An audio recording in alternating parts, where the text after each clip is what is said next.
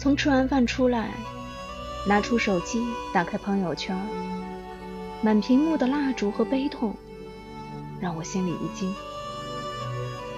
仔细打开了图片，更是让我震惊的久久不能言语。我一路微张着嘴，不可置信的眼睛，过了马路，到了车站，脑海里一直反复的在说：“不可能，这不可能。”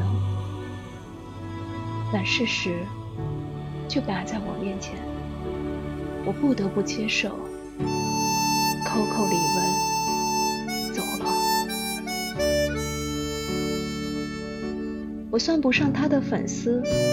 也不能算是歌迷，只能是一个小小的很欣赏、很喜欢他歌曲的路人。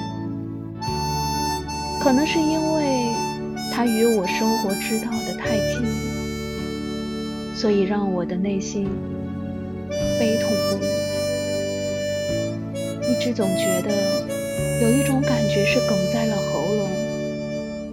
再次听这首《宝莲灯》的《想你的三百六十五天》。却是泪流满面。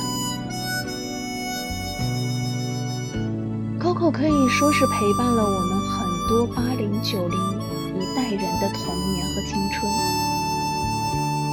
当这首《想你的三百六十五天》出现时，有多少人看着动画片却默默的流泪了？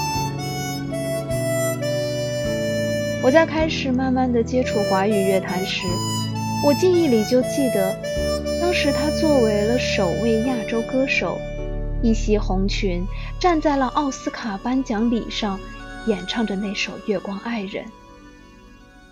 我记忆里的他，永远是微笑待人，开朗活泼，大大咧咧的性格，仿佛有他在的地方就会有欢笑，就会有快乐。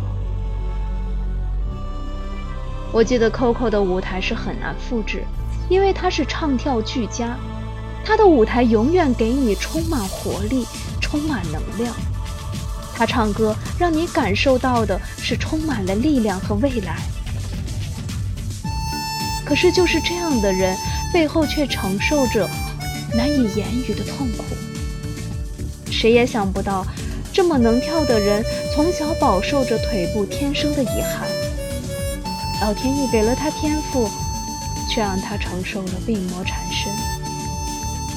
如今，他回到了他最初来的地方。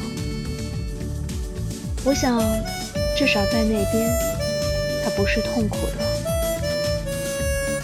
想你的三百六十五天，梦里你在回家的路，一路走好。